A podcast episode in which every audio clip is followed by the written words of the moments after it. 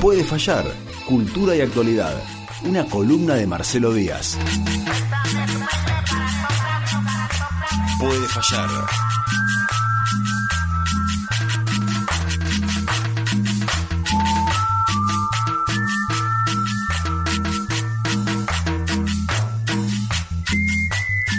Con esta cumbia suavezona es que llega Marcelo Díaz. Hola Marcelo, ¿cómo estás? ¿Cómo va? Pero muy bien, muy bien. Bueno, ¿qué nos trae en este martes preferiado? Que es como si fuese un viernes, como darte un viernes, te diría. Sí, ¿no? Y sí, sí. Mañana es feriado y a uno lo encuentra con otra energía. Ya está, ¿no? Tendría, tendría que ser siempre así. Para mí sí. El miércoles tendría que ser como un feriado inter para cortar la semana. Eso, claro. Es cortar la semana, pero de verdad, no eso como una cena ponerse en pedo con amigos. Claro, nah. sí, ya que al otro día tenés que levantar eso, igual. Eso ¿no? que cortar la semana, cortarte los huevos al día siguiente. cortar la No, semana. lo haces el martes a la noche y listo. Ay, Solucionado el tema. Sí, claro. entonces tiene que, los miércoles tienen que ser feriados. Totalmente, Listo. de acuerdo, ¿no? ¿Qué tenemos para el día de hoy? Hoy, de acuerdo a la fecha patria, ¿no? Sí. me acordaba que para el 25 de mayo de 1910, cuando se celebró el centenario de la Revolución de Mayo, bueno, fueron unos festejos gigantescos los del centenario, vinieron eh, embajadas de todo el mundo y Estados Unidos mandó a parte de su marina, ¿no? Eh, a- como representación. El tema es que parte de esos barcos no tuvieron lugar en el puerto de Buenos Aires, porque a la vez estaba lleno con representaciones de distintos países por la actividad, y vinieron al puerto de Ingeniero White. Y en esas excursiones que hacían y bajaban, jugaron en el templo metodista de Belgrano y Dorrego, ¿es, ¿no? Belgrano y Entre, Dorrego entre Dorrego y la Madrid. entre Dorrego y la Madrid, se jugó el primer partido de básquet de Argentina. Sí, esa historia es increíble. ¿No? Lo jugaron los, los marinos yanquis que venían, que sabían jugar al deporte. El deporte se había creado en 1891 en Springfield. Lo, lo había creado un profesor de educación física, un deporte que se pudiera jugar en invierno para una escuela de la Asociación Cristiana. Y rápidamente se había difundido en distintos colegios. eh, y entonces para 1910 los marines vienen y juegan un partidito que supongo yo habrá tenido eh, los locales mirando, ¿no? Claro, y sí. Sí, Dejó un poquito de legado, así Claro. que supongo que había Ah, gente Porque mirando. hace 100 años ¿Por qué el poco dato, vasco, va poco básquet por aquí. El dato es, bueno, es como un dato mítico también para decir, el primero se jugó en Bahía Blanca, que es como decir, estaba destinado que íbamos a ser la capital del básquet, porque el básquet ingresa a la Argentina recién en 1912. Ingresa por la Asociación Cristiana de Jóvenes también. Claro. que lo trae con, con la idea de que sea un deporte que ayude a formar eh, jóvenes liderazgos, ¿no? Líderes jóvenes, Sí. formados en el deporte. eh, y el deporte en Bahía Blanca, el básquet en Bahía Blanca, tiene, queda desde ese, desde ese primer partido de 1910, queda como la, la semilla ahí dando vueltas, y va a tener un vínculo compartido con el que se da en Buenos Aires y después en otras ciudades, y un vínculo particular, ¿no? Que es que acá se van a hacer los primeros campeonatos también, en, en Bahía Blanca, Sí. y esos campeonatos van a estar vinculados al ferrocarril. ¿Sí? Yo siempre que, que viene en esta fecha de mayo me, me imagino ese primer partido que se jugó. Después me, me imagino a. eh, lo veo, me viene a la cabeza el Loco Montenegro, Ginóbili, todos esos jugadores. Y después, estos días me vino la estación del noroeste incendiada, ¿no? Y vos decís, ¿cómo se te, hacía- se te arman todas esas Sí, asociaciones eso en la cabeza, ¿no? Bueno, porque en un punto el básquet acá tiene un origen que está muy vinculado al ferrocarril y a todas las industrias que trabajaban entre el ferrocarril y el puerto. Que le da una característica distinta menos de clase media de la que tiene en Buenos Aires, a partir de esos colegios cristianos que Claro. intentan Claro. formar líderes de clase media para que después se eh, eh, lideren instituciones, sino que acá se arma a partir de equipos de talleres. Claro. ¿no? Un poco como se arma el fútbol, pero Sí, acá en claro. el- eh, se arma en el básquet, ¿no? Y uno puede decir, bueno, ¿de dónde sale eso? ¿No? Digo, más allá de, de hacer como una historia del básquet, que eso ya lo hemos hecho en algún momento en Sí. otra columna, me interesaba preguntarme un poco lo que nos preguntábamos la otra vez con, con Milei, ¿no? No tanto qué es Milei, sino cuáles son las condiciones que generan que emerja un Milei, ¿no? Bien. Sí, que tiene alrededor, ¿no? Claro, ¿qué, ¿qué es lo que hay ahí? ¿Y qué es lo que había en Bahía Blanca? ¿no? En Bahía Blanca lo que tenías es un puerto que crecía, ¿no? A partir de, haber ingresado Bahía Blanca en, el, la División Internacional del Trabajo del modelo agroexportador, y un ferrocarril que a la vez crecía, lo que generaba mucha mano de obra y mucho trabajo en talleres. El vínculo entre los deportes y, los talleres industriales es algo que está bastante estudiado, ¿no? De hecho, lo- los deportes de grupo, fútbol, básquet, no tanto el rugby, porque el rugby quedó concentrado más en, en las escuelas de élite, ¿no? Pero ese tipo de deportes eran alentados en las, en las fábricas porque eh, permitían que los jugadores, que a la vez eran empleados también de las fábricas, desarrollaran las habilidades de eh, trabajo en equipo. Ah, Claro. está bien, claro. Sí. ¿eh? Sí, esa a- vinculación. aprender a cumplir un rol, a complementarse con el Sí, compañero. el compromiso, eh, la responsabilidad. Compromiso grupal, tirar todos para adelante, ta, ta, ta, Claro. ta, ta, ta, ta, ta. Algo que hoy lo tenemos absolutamente familiarizado, pero que en ese momento fue como un modo de enseñanza, ¿no? Sí, También. claro. De, de enseñanza de preparar el cuerpo y, y una predisposición a ese tipo de trabajo que era el que se requería en, en las fábricas. ¿no? Digo, así como también la escuela en ese momento alfabetiza y forma también para ese tipo, para ese tipo de trabajo, ¿no?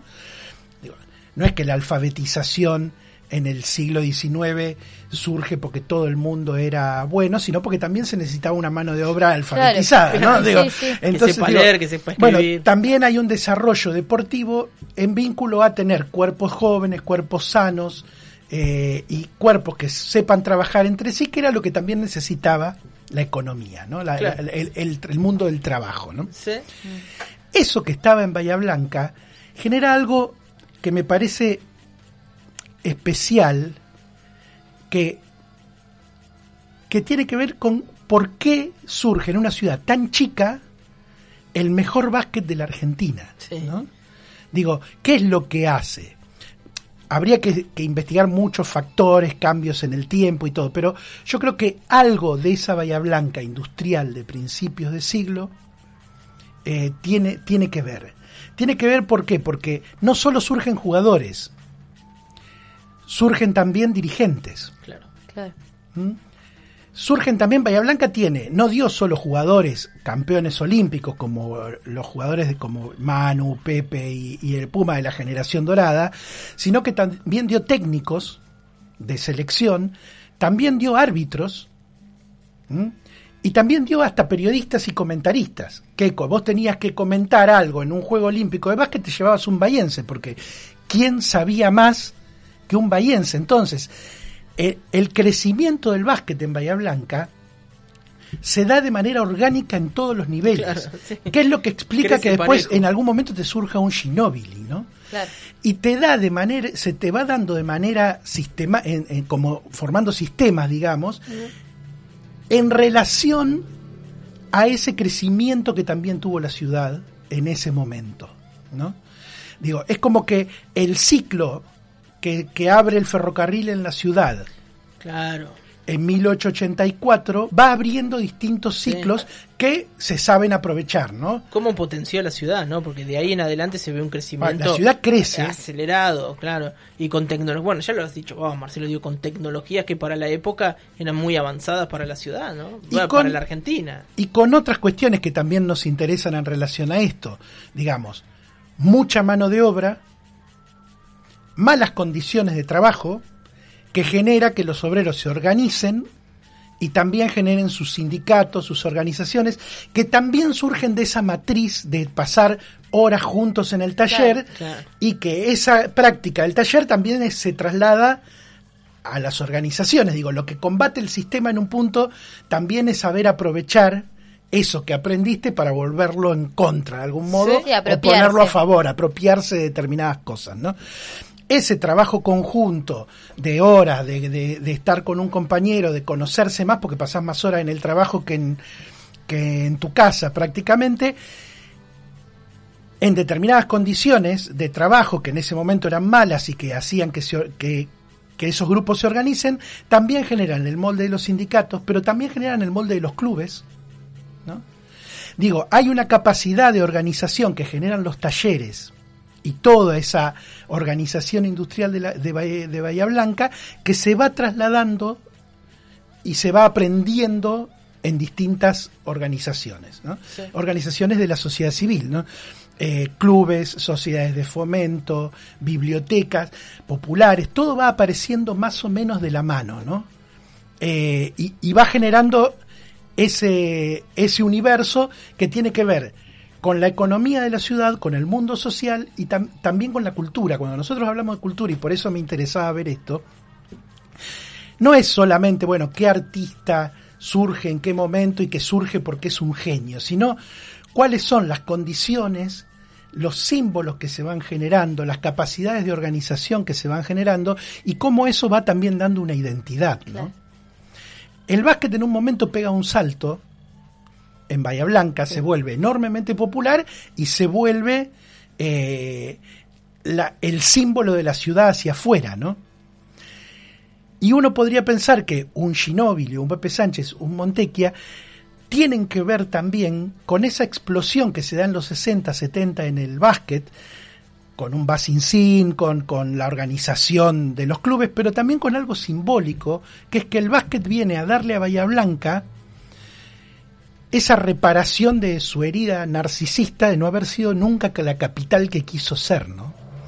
Digo, Bahía Blanca quería ser la capital de una nueva provincia sobre el fines del siglo Sí. XIX. No pasó nunca eso, nunca llegamos a ser una ciudad capital, pero fuimos la capital del básquet, ¿no?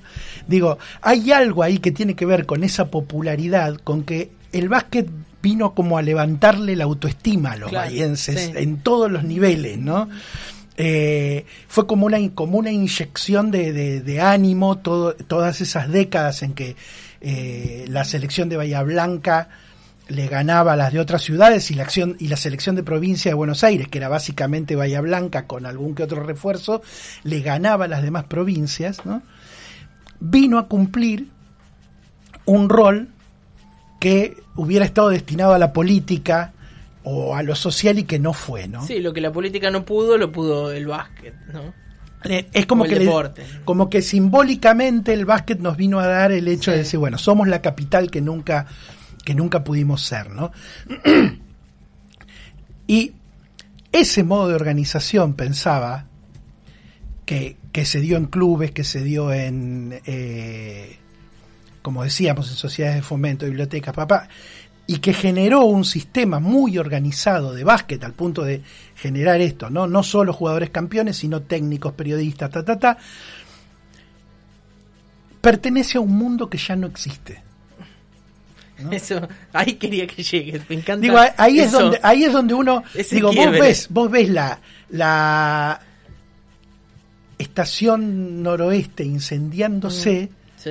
y decís, es el mundo, es el símbolo de la pérdida lo de lo último que está quedando de un mundo que ya no existe. Digo, ese ciclo que se abrió en 1884 con el ferrocarril en Bahía Blanca se fue cerrando en etapas también.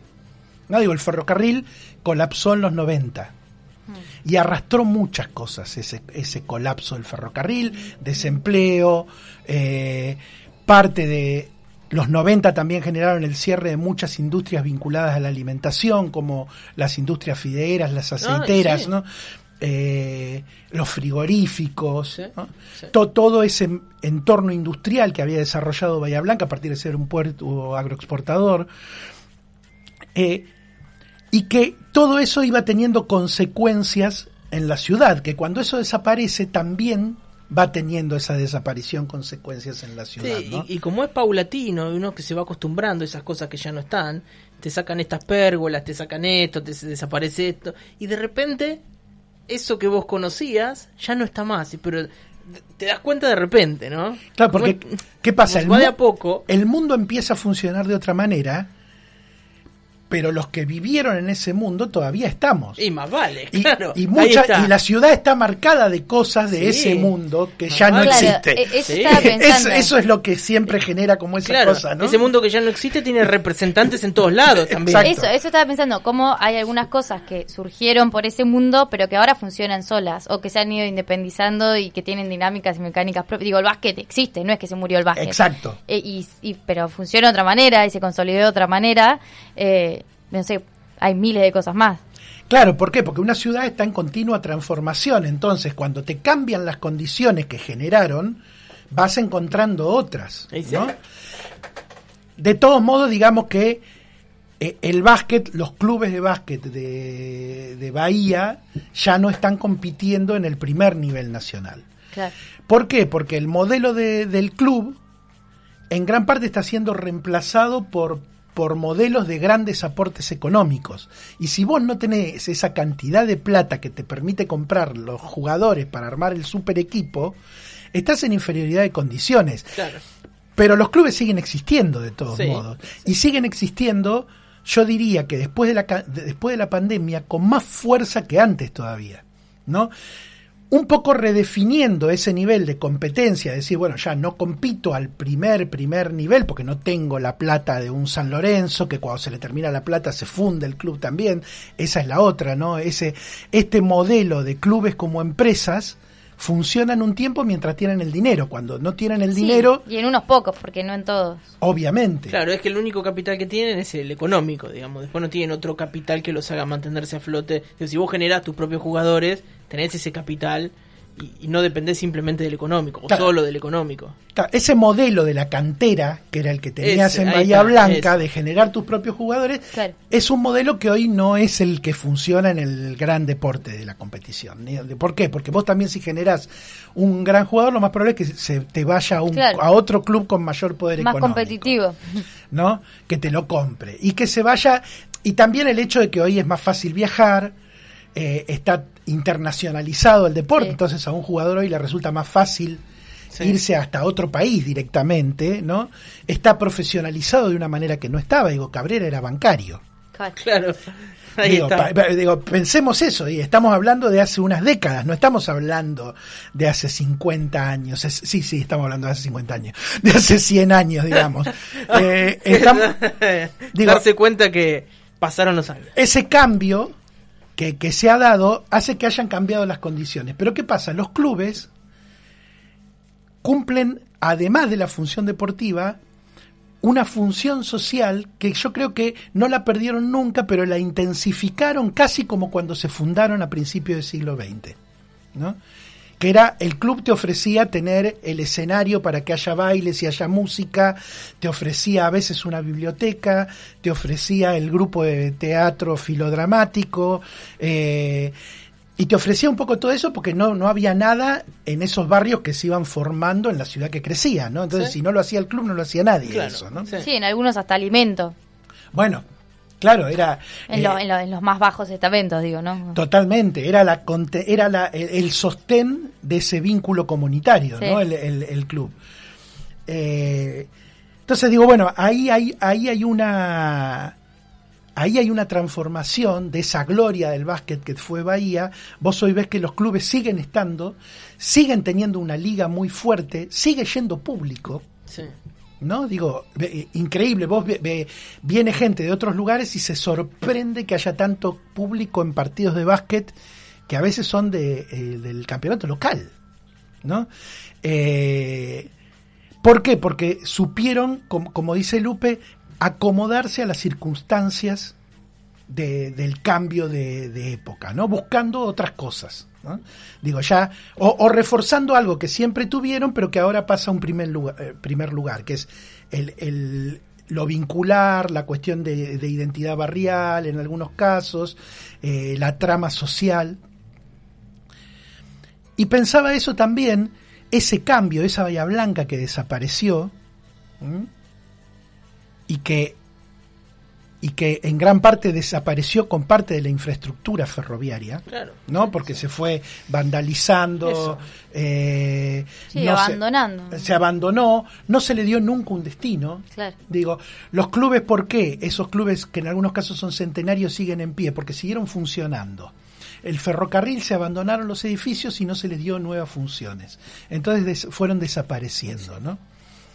Y ¿Dónde está también hoy el cambio de esa época? De la que hemos hablado también con lo de Milei, ¿no? Ese cambio de, de trabajo, de, de industrias que daban mucho trabajo, que, que generaban la política de masas, que a la vez generaban organización y generaban partidos políticos fuertes, con organizaciones sindicales fuertes. Ese cambio hacia, hacia el individualismo, hacia trabajos más precarizados, eh, que en Bahía Blanca lo, lo vivimos con, del 90 para acá una gran pérdida de puestos de trabajo, ¿no? Sí. con, con la tecnología que reemplaza mano de obra. Sí, sí. ¿no? Bueno, que hablabas de las fideeras, Claro. es un claro ejemplo de cómo la tecnología reemplazó la mano de obra. Sí, bueno, ahí lo que ahí también lo que hubo fue que eh, muchas empresas compraron a las empresas lo- de- locales y las trasladaron al Gran Buenos Aires porque el gran mercado está allá. Entonces vos haces fideos, los, tra- los, los fabricás allá, Y los los vendés allá, Sí. ¿no? Es, y distribuís después en, en el resto del país, pero era eh, más cómodo que tener la empresa y distribuir desde acá, ¿no? Sí. Eh, los datos que suponemos van a dar en Bahía Blanca del censo son desalentadores, ¿no? El rumor que surgió es que la ciudad no creció del, del censo del 2010 hasta ahora. En 12 años, En 12 años sin aumento de población. sin aumento de población. Ya no es que estamos por debajo de la tasa de crecimiento nacional, directamente no crecemos.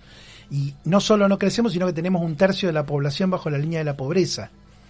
¿No? Entonces digo, es una ciudad en donde el arco ese que se abrió en, en el siglo XIX, que, que, que fue sufriendo cambios, ¿no?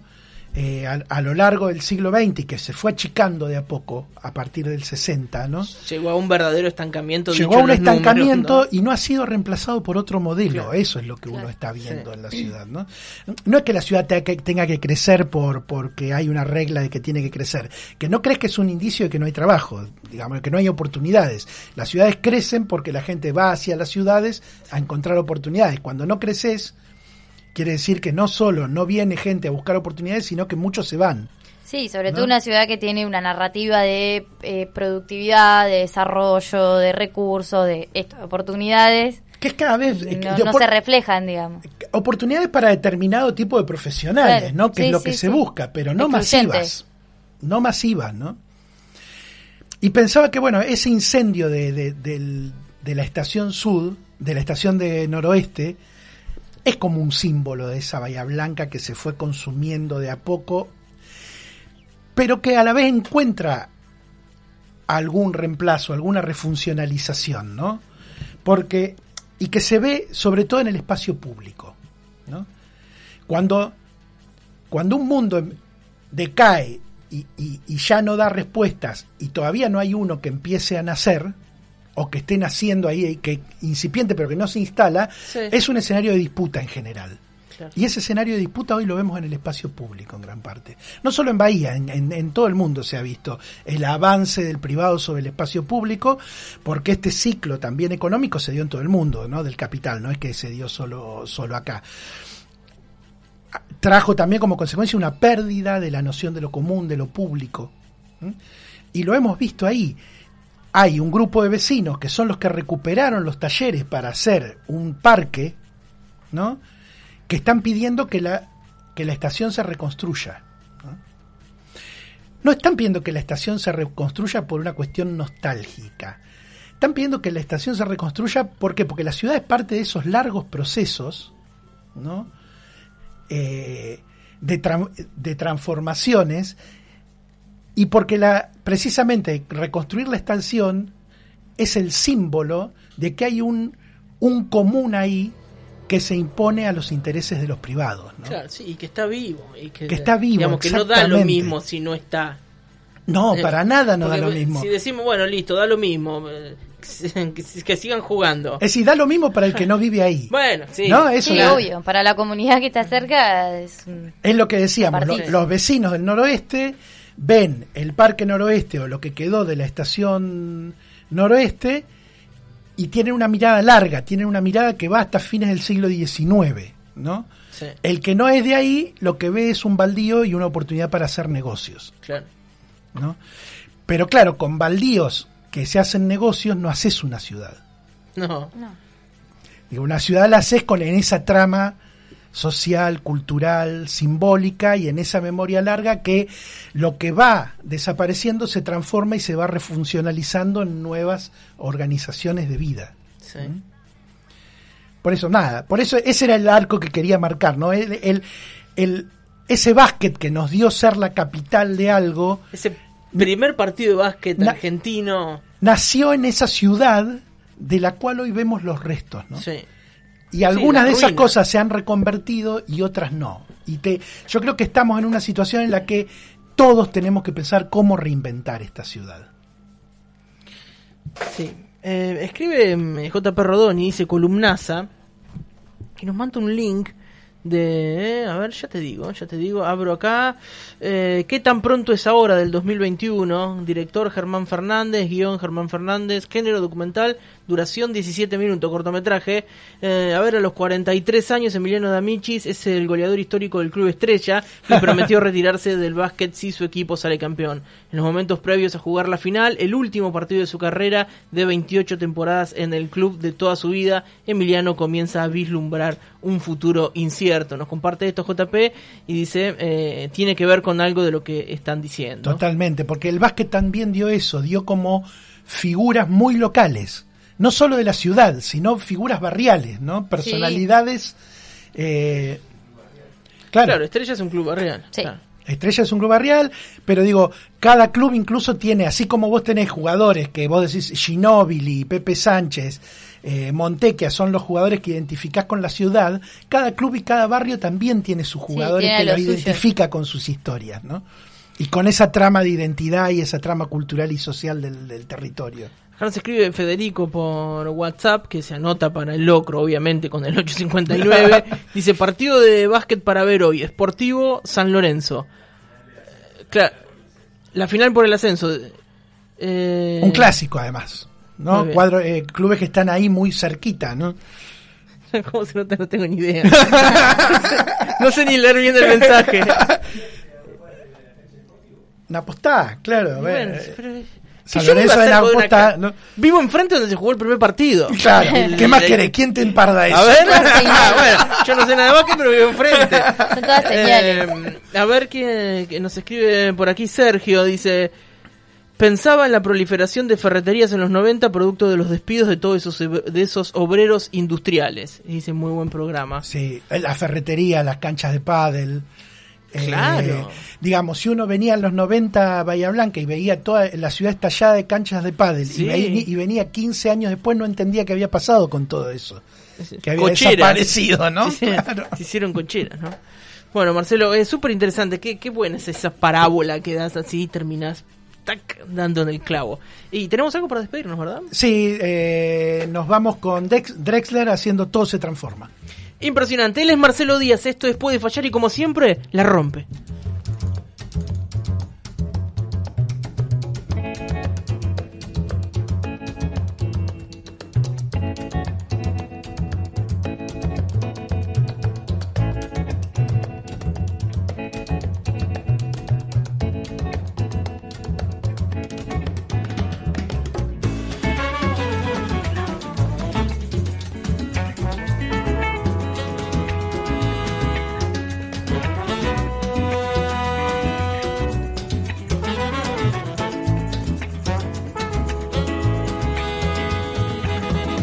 Se hizo calor, luego el calor movimiento, luego gota de sudor que se hizo vapor y luego viento que en un rincón de La Rioja movió el aspa de un molino mientras se pisaba el vino que bebió tu boca roja, tu boca roja en la mía, en la copa que gira en mi mano y mientras el vino caía, ah, supe que de algún lejano rincón de otra galaxia, el amor que me darías, transformado volvería un día a darte las gracias.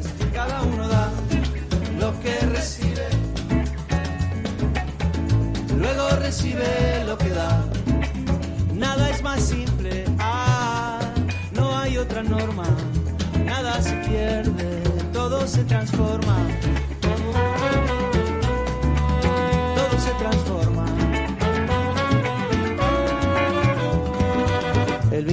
Pagué yo con aquel euro italiano que había estado en un vagón antes de estar en mi mano y antes de eso en Torino y antes de Torino en Prato donde hicieron mi zapato sobre el que caería el vino. Zapato que en unas horas buscaré bajo tu cama con las luces de la aurora junto a tus sandalias planas que compraste aquella vez en Salvador de Bahía donde a otro diste el amor que yo te devolvería cada uno da. Y luego recibe lo que da. Nada es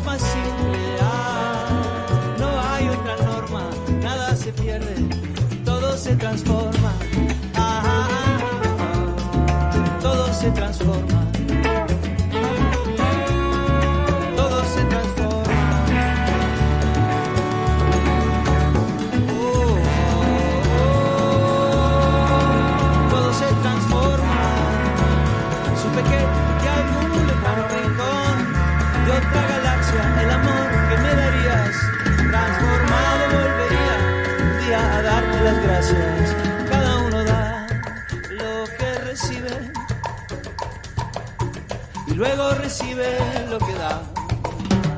Nada es más simple, no hay otra norma, nada se pierde, todo se transforma todo se transforma. Todo se transforma, nada se pierde, todo se transforma. Total normalidad por Radio Urbana.